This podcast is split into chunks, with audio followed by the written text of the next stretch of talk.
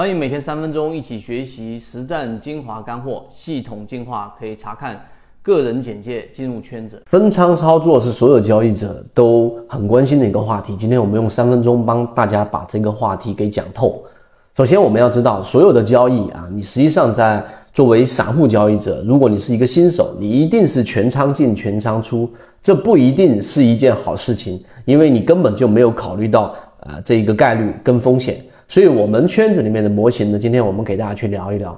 首先，第一点，所有的底仓跟我们所说，你要知道，所有的仓位管理要分为底仓跟加仓，对吧？那这个底仓到底放多少？以及什么时候去放底仓？我们先说第一个话题，最重要的并不是你选的标的怎么样，并不是你的标的所在的趋势是特别好的，或者它在某一个很重要的买点，这都不是最重要的。最重要的第一点就是大盘环境，大盘环境不同的情况之下，决定了你要不要放底仓以及仓位的多少，这是两个问题。我们先说要不要放底仓。大盘要可以把它结构上分为三个不一样的这个关键的标准，第一个就是我们说的趋势，第二个就是我们说的资金，第三个就是我们所说的赚钱概率。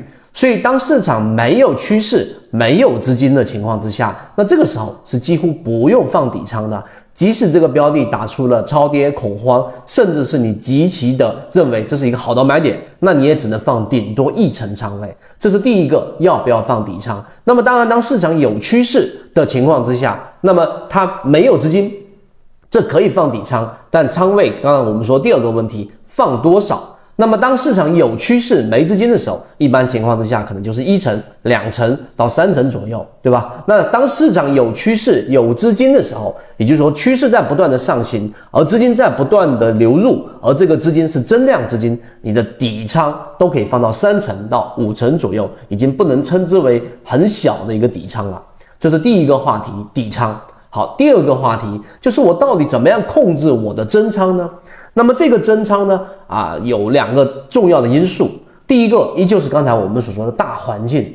如果大盘在刚才我说有趋势，但没有增量资金进场，或者增量资金出现了这种停滞甚至流出。那么这种情况之下呢，你的这一个呃想要去加仓，原原来三成想要加到五成，可不可以？这个时候你要谨慎一些，保守一些，可能加到四成，加到这一个啊五成左右，就算是很重了，而不是到七成、八成、九成，甚至满仓。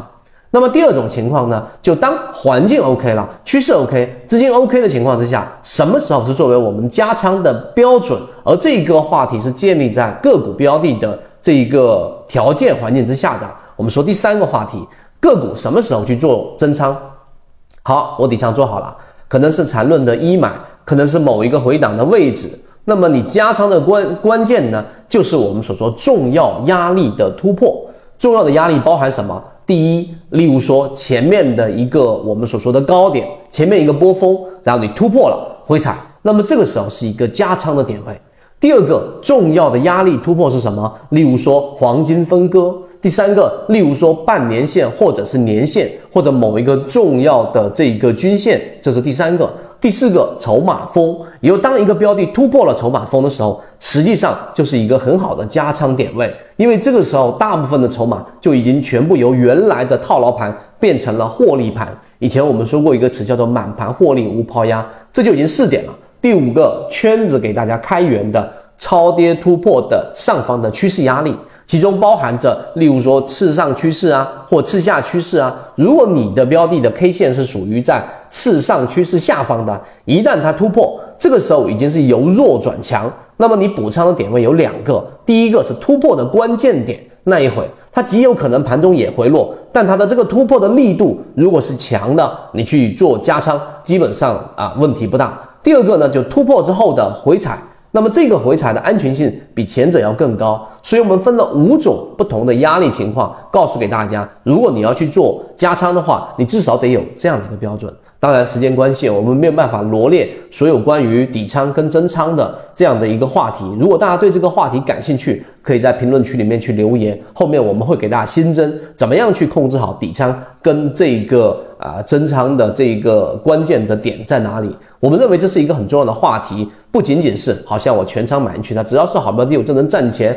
那只要是坏的标的，无论你怎么样控制仓位，你都不可能盈利。这种观念，我认为是非常狭隘的。所以，你想进一步完善自己的交易框架和模型的话，可以拿出手机，一步关注先锋船长公众平台，加入实战圈子，进一步系统学习。